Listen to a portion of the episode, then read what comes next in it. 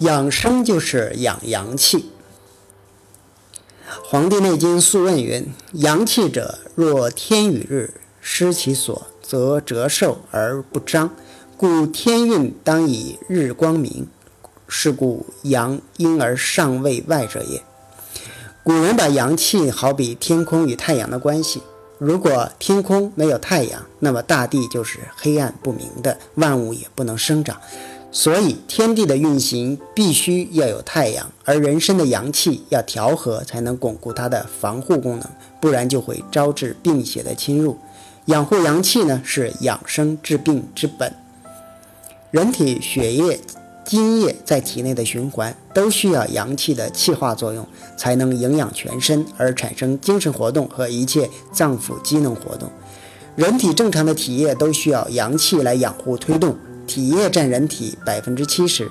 阳气不足，最明显的一个表现就是人体湿邪过重。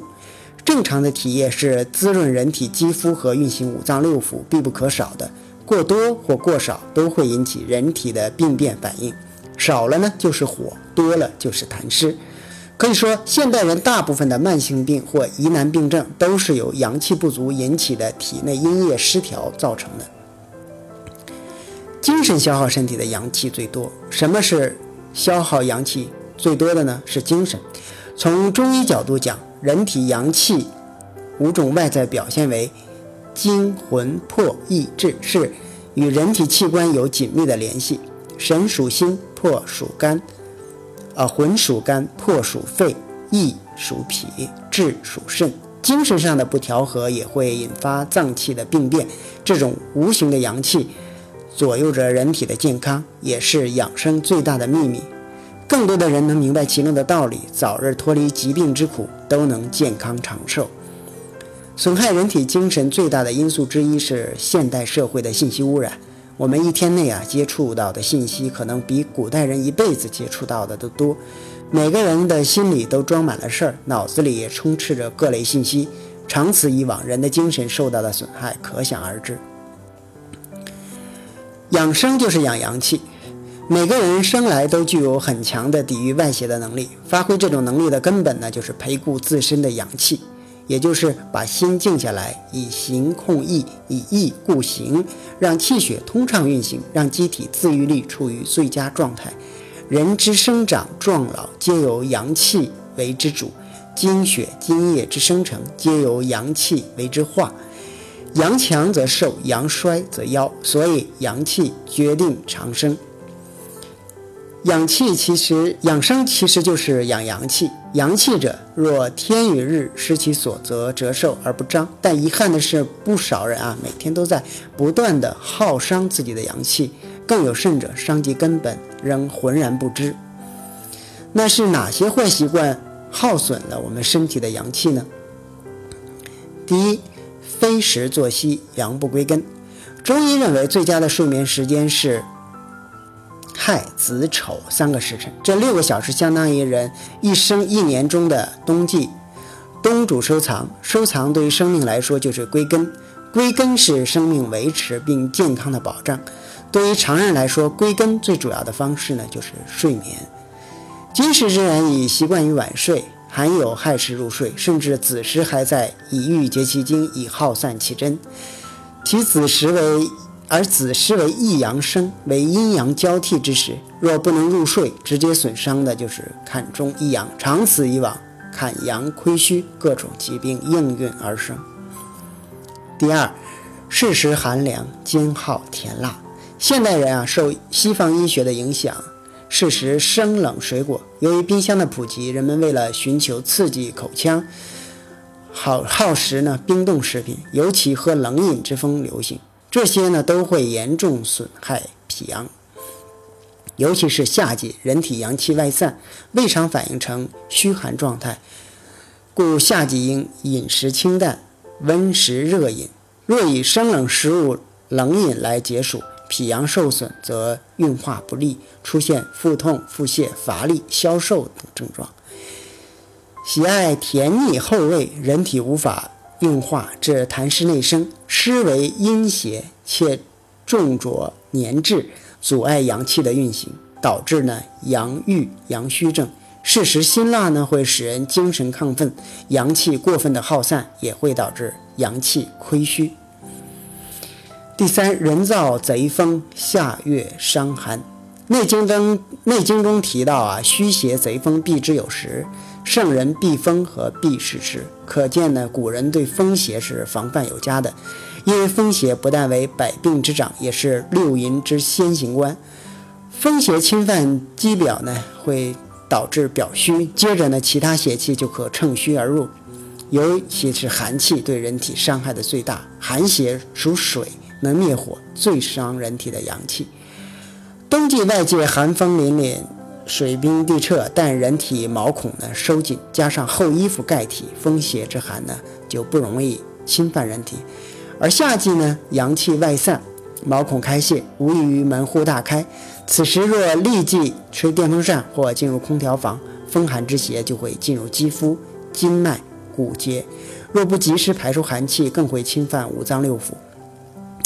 乃至造成不治之症，可见呢，人为之邪气呢，对人体伤害远甚于自然之气。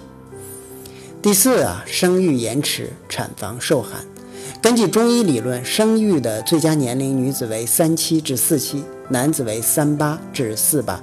而如今呢，城市生育年龄普遍延迟，且孕前不注意保养肾精，导致父精母血亏虚，纵能受孕生产。但先天之元阳已亏，元阳不足将贯穿人的一生，其阳虚体质呢很难改善。产妇所在的产房和手术室呢，冷气充足，新生儿从温暖的羊水中出来，极易感受寒邪。若不及时采取保护措施呢，将会伤及婴儿的阳气。第五，运动不当，得不偿失。现代人崇尚生命在运动的理念，身体不适或生病时，往往认为缺乏运动所致，于是开始定时定量、持之以恒的运动。但大部分人呢，并未因运动而得益，这是不明运动原理及不合理运动导致的。卢从汉先生在《扶阳讲记》中提到：“动能生阳，也能耗阳。”其实，运动的本质呢，是加强气血的流通。适合于阳气尚足但气血不畅之人，或者饮食厚腻，或者久坐不动，或者思虑过度，但绝不适合于气血大亏之人。因为虚入阳气固摄的功能不足，运动后阳气汗燥、汗耗散，致阳气呢更虚。另外，运动属生发，应该是春夏白昼之事，而现在很多人都是晚上运动健身。看似弥足弥补了白天的运动不足，其实呢是违反了生长收藏之序。《素问·四季调神大论》中指出，冬三月要无扰乎阳，无泄皮肤。冬季大量运动出汗，影响了阳气的收藏，致使呢肾阳受损。第六，房事不洁，肾阳亏损。现代人的性生活比以前明显增多，这是和商业社会有关，因为可以制造更多的商业价值。电脑、电视、书籍、杂志无处不在宣传男女之事。